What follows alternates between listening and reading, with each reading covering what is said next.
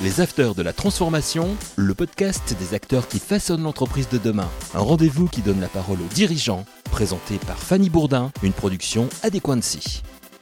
Bonjour à toutes et à tous. Dans ce nouveau numéro des Afters de la Transformation, nous allons parler e-sport avec David Laniel. Bonjour David. Bonjour Fanny. Tu es le fondateur de GameWard, une marque d'e-sport globale qui réunit joueurs professionnels et créateurs de contenu dans l'unique but d'inspirer l'avenir en offrant aux fans les meilleures expériences possibles.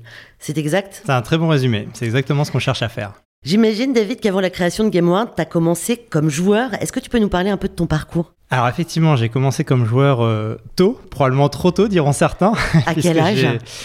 Je pense qu'à 4 ans, je devais déjà être euh, sur le PC. J'avais la chance ou la malchance, j'en sais rien, d'avoir un papa qui était un petit peu geek. D'accord. Qui est un petit peu geek d'ailleurs, toujours aujourd'hui. Euh, puisqu'il continue à me faire découvrir des choses que je ne connais pas dans l'univers high-tech. Ah, c'est génial. Et effectivement, assez tôt, j'ai. Euh, j'ai joué à différents jeux avec des jeux plutôt éducatifs à la base comme Adibou, Adi, qu'on a pas mal connus. Et puis au fil du temps, des jeux hyper variés avec des jeux de stratégie, des jeux, euh, des jeux de cartes, des jeux de, gestion, enfin énormément de, de, jeux différents, finalement de styles différents. Jusqu'à arriver à mon adolescence qui euh, commençait à marquer un petit peu l'essor d'Internet et avec ça l'essor de l'e-sport, des compétitions donc, euh, de jeux vidéo. Et ça, c'était en quelle année à peu près? 2000, 2006, c'est vraiment là moi que j'ai commencé à mettre à la compétition sur un jeu qui s'appelait Guild Wars à l'époque.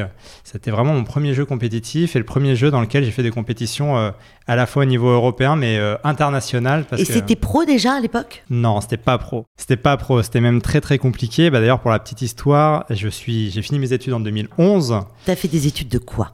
Et j'ai fait une école de commerce. J'ai fait l'ESCA à Angers. Donc voilà, rien à voir, absolument. Mais il se trouve qu'il y a énormément de gamers en école de commerce. On s'en rend compte parfois un peu après. Mais voilà, je, suis sorti en 2011 et en 2011, c'était encore très très tôt quand même pour être professionnel.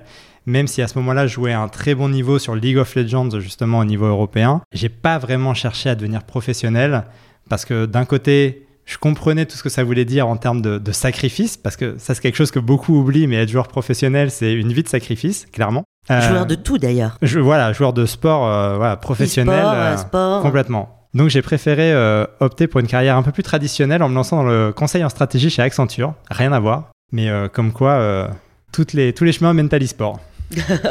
tous les chemins mènent à ce qu'on aime déjà. Effectivement. tu es un associé, tu as créé GameWard en quelle année? On a créé en 2016 la marque GameWard et en tant que club e-sport professionnel 2018. Et alors pourquoi vous avez créé? Comment vous l'avez créé? Alors, je pense que tous les deux de notre côté, on avait, on s'est jamais dit, euh, tiens, on va, en, on va en faire notre métier. Amis Vous étiez amis Non, on ne se connaissait pas. C'est ça qui est génial. On ne se connaissait pas. Euh, moi, après Accenture, il y a une petite période où je me suis dit, j'adore les compétitions, j'adore regarder des, des compétitions en ligne. Par contre, je ne comprends pas déjà un problème générationnel.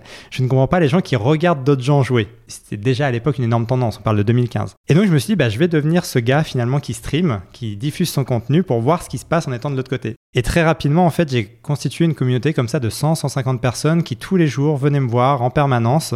Et je me disais, mais que font ces gens qui passent 5 heures avec moi tous les jours? Qui sont-ils? Et en fait, ça a un petit peu démarré comme ça. Mais ça n'existait pas Twitch à l'époque. Si, c'était Twitch. Ah, Twitch. Ouais, exactement. Parce que Twitch, alors expliquons ce qu'est Twitch pour. Euh, alors Twitch, c'est à la base, c'est la plateforme vraiment par excellence de diffusion de, de l'e-sport. Ça a été racheté par Twitch en 2014, par euh, Amazon, pardon, en 2014. On parle à l'époque d'un rachat à 1 milliard. Déjà un montant assez conséquent, mais il faut croire qu'ils avaient eu le nez creux, puisqu'en fait aujourd'hui ils ont euh, quasiment tout le marché de l'e-sport à leur disposition. Ouais. Donc voilà, je m'étais mis à diffuser sur Twitch en créant ma propre chaîne. Et un jour, il y a un gars qui m'a contacté, qui m'a dit Tiens, j'organise des, compétitions sur le jeu, en l'occurrence sur lequel moi j'étais positionné aussi. Est-ce que ça te dirait de commenter cette compétition?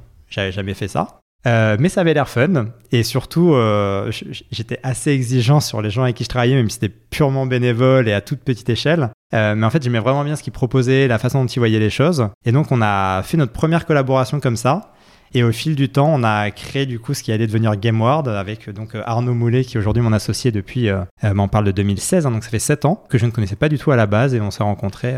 En étant commentateur d'e-sport. Exactement, voilà. Que fait GameWard exactement? Sur quel jeu plus particulièrement? Enfin, explique-nous un petit peu l'entreprise, la marque GameWard. Alors GameWard, c'est vraiment un club d'e-sport professionnel qu'il faut voir au même titre que le PSG par exemple dans le foot.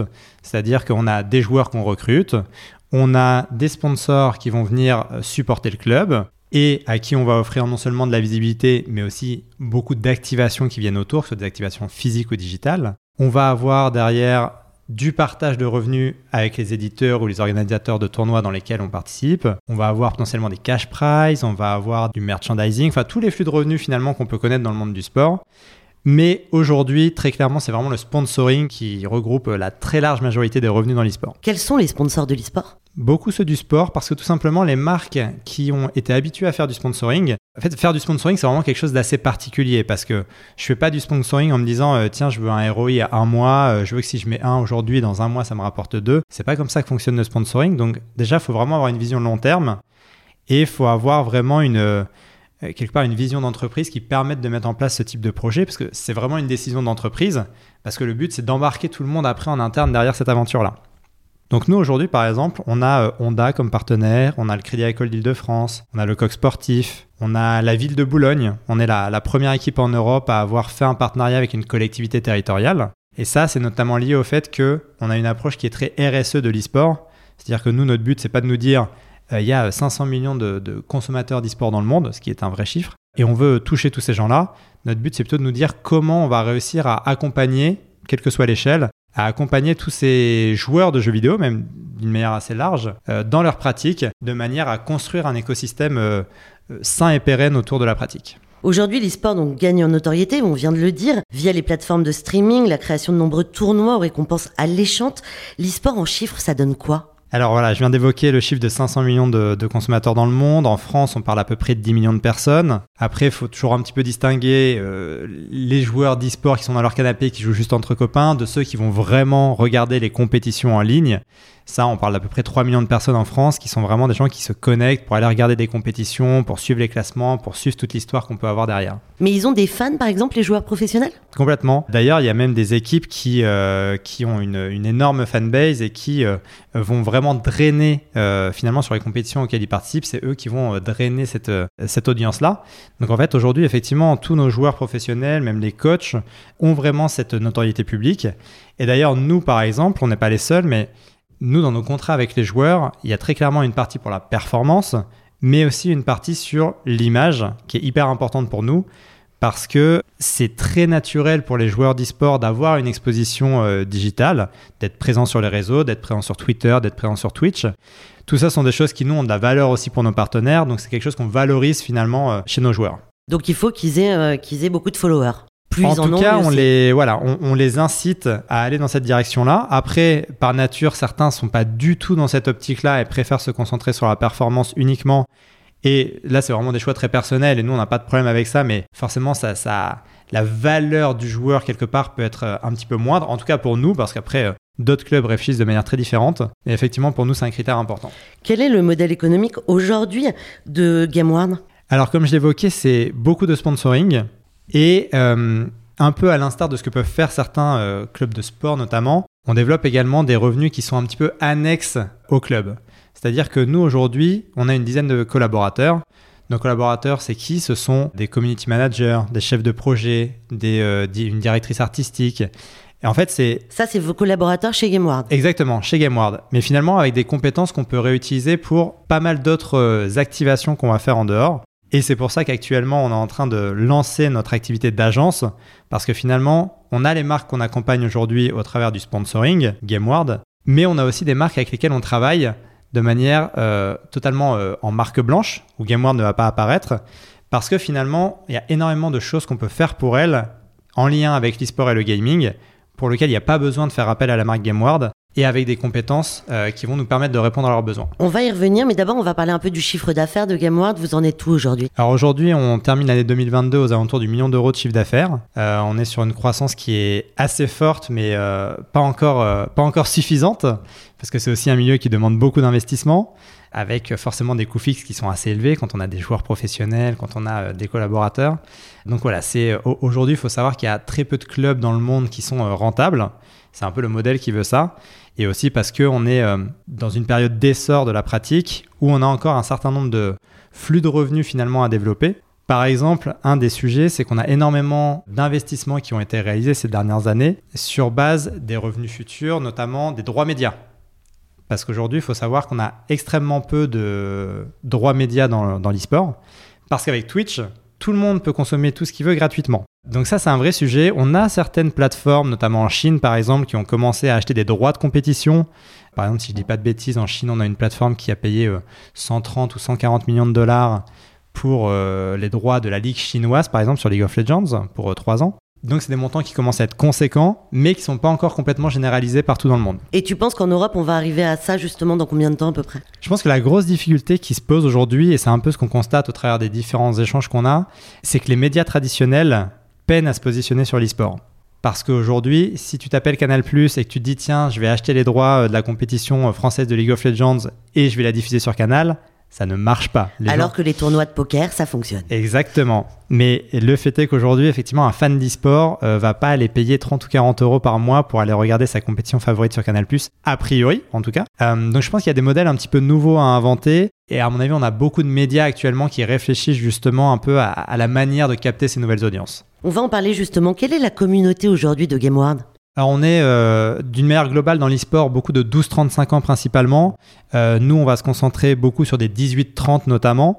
Euh, ça tient notamment au fait qu'on est positionné sur League of Legends qui est une scène un petit peu plus mature que d'autres e-sports. Dans notre style de communication on s'adresse aussi à une population qui est un peu plus mature que la moyenne de l'e-sport. mais aujourd'hui c'est essentiellement 18-30 ans principalement masculin, mais avec un vrai enjeu de féminisation. Il y a énormément d'initiatives aujourd'hui dans cette optique-là dans l'e-sport. Parce que c'est un vrai sujet. Quand on prend euh, le, jeu vidéo au sens global du terme, on a 50% de femmes dans le monde qui jouent. Mais c'est pas les mêmes jeux. Et c'est pas les mêmes jeux. Tu inclus le mobile, tu inclus les petits jeux qui, où tu vas pouvoir faire une partie en 30 secondes, une minute. Donc effectivement, plus on va vers le compétitif, plus on va avoir une population masculine. Et d'ailleurs, comment vous faites pour adresser votre audience, les 12-35 ans ou les 18-30 ans, comme tu me dis, comment tu les fidélises? Alors, ça passe par un petit peu euh, toute l'expérience qu'on va pouvoir leur proposer. Alors déjà, forcément, énormément de communication sur les réseaux. Les réseaux sociaux aujourd'hui, principalement Twitter, Instagram, TikTok, Twitch, euh, sont vraiment nos principaux réseaux de communication et de contact avec notre audience. Donc là, on va s'attacher au quotidien à avoir une communication qui les intéresse, avec du contenu un peu insider, du contenu exclusif, avec euh, la, réaction sur l'actualité chaude, etc. Enfin, voilà, ça c'est vraiment le, métier justement de nos community managers qui vont plancher là-dessus. Et aussi avec du physique, parce que autant l'e-sport est, euh, est extrêmement digital par nature, autant nous on croit beaucoup dans le fait de rejoindre le digital et le physique. À Bercy, enfin, à l'Arena, euh, vous avez déjà réuni je ne sais pas combien de personnes. C'était 15, 000 personnes, effectivement, l'année dernière. Et, c'est un peu le sujet, c'est que les fans d'e-sport, autant ils adorent être devant leur PC à regarder leur match, autant ils adorent aussi être avec des copains, avec des gens qu'ils connaissent pas, mais à regarder un spectacle comme on peut regarder aussi bien un match de foot qu'un spectacle euh, oui, mais musical. Enfin, ils sont quand même, ils sont quand même assis sur leur chaise en train de jouer, donc on voit quoi? Alors tu vois les écrans. Effectivement, tu vois les écrans et en fait c'est surtout c'est l'ambiance. Après c'est l'ambiance, c'est-à-dire que quand tu vas dans le stade, des fois tu vois rien du tout à ce qui se passe sur le terrain. Pour autant, bah t'es là, t'as l'ambiance, t'as les spectateurs, t'as de la rivalité, t'as tout ça qui, se crée et qui fait que c'est une ambiance de stade tout simplement. Tu crées avec ton avec ton associé l'agence Game One maintenant. C'est quoi les grands changements qui vont s'opérer? Alors pour nous, c'est euh, vraiment complémentaire à ce qu'on fait aujourd'hui sur la partie club, forcément, et c'est surtout avec cette idée de réutiliser les compétences qu'on a aujourd'hui en interne pour proposer plein d'autres choses à nos, à nos clients ou à nos prospects. Et d'ailleurs, des activations, encore une fois, qu'on propose déjà à nos sponsors aujourd'hui qu'on est capable de faire également en marque blanche pour euh, d'autres pour d'autres sociétés. Il y a un lien qui est, qui est très très important entre les RH et l'e-sport. Euh, je pense que c'est aussi là-dessus que tu vas t'appuyer sur ton agence, c'est-à-dire des team building par exemple. Est-ce que tu peux nous en parler? Ouais, c'est vraiment notre credo, c'est qu'aujourd'hui on est euh, on s'adresse à une population finalement que énormément de sociétés veulent toucher que ce soit purement pour de la publicité produits ou services, mais aussi et surtout à un enjeu RH. Parce que quand on s'adresse aux 18-30 ans, ça veut dire qu'on s'adresse aux euh, gens qui sont en fin de lycée, aux étudiants, aux jeunes diplômés, aux, un petit peu expérimentés. Et donc aujourd'hui, on a énormément de sociétés qui cherchent à recruter ces profils-là. Surtout digitaux. Voilà, surtout avec des profils digitaux, des développeurs, des ingénieurs. Je pense qu'en Ile-de-France notamment, avec le nombre d'entreprises de services numériques qu'on a, euh, il y a forcément euh, beaucoup, beaucoup de besoins. Et justement un marché qui est aussi un petit peu tendu et, et on le voit au quotidien dans nos échanges que le recrutement sur ce type de profil est de plus en plus complexe. Donc l'idée pour nous au travers de l'e-sport, c'est simplement de se dire que les jeunes aujourd'hui, viennent pour plusieurs critères, mais qui sont probablement plus les mêmes que ceux qu'on pouvait avoir il y a 15 ans ou 30 ans. Et le fait d'avoir euh, vraiment un sens dans ce qu'ils font et le fait d'avoir euh, une ambiance au travail, etc., ça contribue énormément à ce que euh, un jeune rejoigne aujourd'hui une société. Et donc l'idée pour nous, c'est vraiment de s'appuyer sur l'e-sport, comme certaines d'ailleurs, comme certaines boîtes le font dans le sport depuis, depuis des décennies, de s'appuyer sur l'e-sport comme un élément vraiment fédérateur sur notamment les collaborateurs en interne, mais aussi les futurs recrues. C'est aussi un véritable vivier économique, l'e-sport. Le jeu vidéo s'ancre dans le quotidien aujourd'hui et les marques s'intéressent de plus en plus euh, à l'e-sport comme Red Bull, Mastercard, LVMH. Qu'est-ce que t'en penses? C'est ça qui est hyper intéressant, c'est qu'en fait, on a l'impression au travers des médias que l'e-sport vient d'apparaître il y a 3, 4, 5 ans. En réalité, non. En réalité, ça fait 20 euh, ans que le secteur existe et que le secteur se développe en sous-marin. Mais pendant très longtemps, et je pense qu'encore pour une bonne partie aujourd'hui, jouer aux jeux vidéo, c'est pas très bien vu. C'est pas. Euh, voilà. Et le fait est que depuis quelques années, on a énormément justement de sociétés qui se rendent compte de tout le potentiel qu'offre l'e-sport. Parce qu'on a une audience qui est hyper ciblée, qui est hyper qualifiée, qui est hyper engagée. Et on le voit ça aussi d'ailleurs dans tous nos échanges avec le, monde du sport. Le monde du sport nous dit, tous les ans dans mon stade, mon audience elle a un an de plus. Comment je fais? Effectivement, c'est un problème. Donc les sponsors qui sont aujourd'hui dans le sport, ils vont plus toucher les mêmes audiences aujourd'hui qu'il y a 15 ans par exemple. Euh, donc le fait est qu'aujourd'hui, quand on veut toucher tous ces jeunes-là, bah, l'e-sport et le jeu vidéo restent des, excellents vecteurs. On parle beaucoup des dérives liées aux jeux vidéo et des conséquences que ça peut entraîner chez certains joueurs. Comment Game One se positionne sur ces sujets-là? Alors c'est un peu tout notre pan RSE euh, qui nous a permis de construire ce partenariat avec la ville de Boulogne-Billancourt notamment et même un acteur comme le Crédit Agricole d'Île-de-France. C'est vraiment pour ce type de sujet-là qui nous accompagne parce que l'accompagnement du jeune au sens très large, ce sont des sujets qui leur parlent. Ce qui est important pour nous, c'est que on se rend compte qu'un des gros problèmes du jeu vidéo, et je vais même étendre ça aux réseaux sociaux, au numérique, c'est euh, qu'on a une vraie scission générationnelle. C'est hyper compliqué aujourd'hui pour des parents qui ne sont pas nés avec ces, outils-là de pouvoir accompagner leurs enfants finalement euh, sur ces pratiques-là. Et c'est la même chose pour les profs, c'est la même chose pour euh, finalement tout, tout un peu le, tout l'écosystème pédagogique qu'on peut avoir autour des jeunes générations. Donc c'est vrai que nous, c'est un peu notre enjeu de nous dire comment finalement on arrive à recréer ces liens générationnels, comment on fait pour, à la fois en proposant du contenu fun aux jeunes, d'essayer de les accompagner sur tous ces sujets-là. Par exemple, aujourd'hui, une des actions qu'on mène, c'est d'organiser des stages pour les 12-17 ans pendant les vacances scolaires, qui va nous permettre non seulement que les jeunes soient accompagnés par un coach professionnel, donc c'est génial pour eux, ils découvrent un, milieu qu'ils connaissent pas du tout et qui est excellent, et en même temps d'en profiter pour leur expliquer que s'ils veulent être pro, bah, en fait, il va falloir qu'ils fassent attention à leur sommeil, c'est pas en dormant 3 heures par nuit qu'on est bon, il va falloir qu'ils fassent attention à leur alimentation parce que pareil, c'est pas en allant manger de la du fast-food tous les jours que ça marche. En restant statique aussi devant son bureau à jouer. statique, exactement. L'activité physique pour nous c'est un vrai sujet. Euh, nos joueurs professionnels, par exemple, ils ont des sessions de sport obligatoires chaque semaine. Donc c'est tous ces éléments-là en fait qu'on essaye de faire comprendre aux jeunes. Et l'avantage, c'est que c'est pas juste un discours marketing, c'est ce que nous on fait réellement pour nos joueurs professionnels. Donc en fait, on est vraiment la, preuve par l'exemple euh, que tout ce qu'on conseille, c'est un vrai sujet pour eux, au-delà de l'aspect purement santé. Vous avez combien de joueurs professionnels aujourd'hui? Aujourd'hui, on a une dizaine de joueurs et coachs professionnels sur euh, League of Legends et Fortnite. Un grand merci David d'avoir partagé avec nous ton expérience. Merci beaucoup d'être là sur le plateau. Merci Fanny pour l'invitation. Rappelons que tu es le fondateur de GameWard, une marque d'e-sport globale qui réunit joueurs professionnels et créateurs de contenu dans l'unique but d'inspirer l'avenir en offrant aux fans les meilleures expériences possibles. À vous tous qui nous écoutez chaque semaine, un immense merci car vous êtes de plus en plus nombreux et surtout retrouvez les autres épisodes des Afters de la Transformation sur vos plateformes d'écoute habituelles. À la semaine prochaine. Les Afters de la Transformation, une émission à écouter et à télécharger sur adequancy.com et toutes les plateformes de podcast.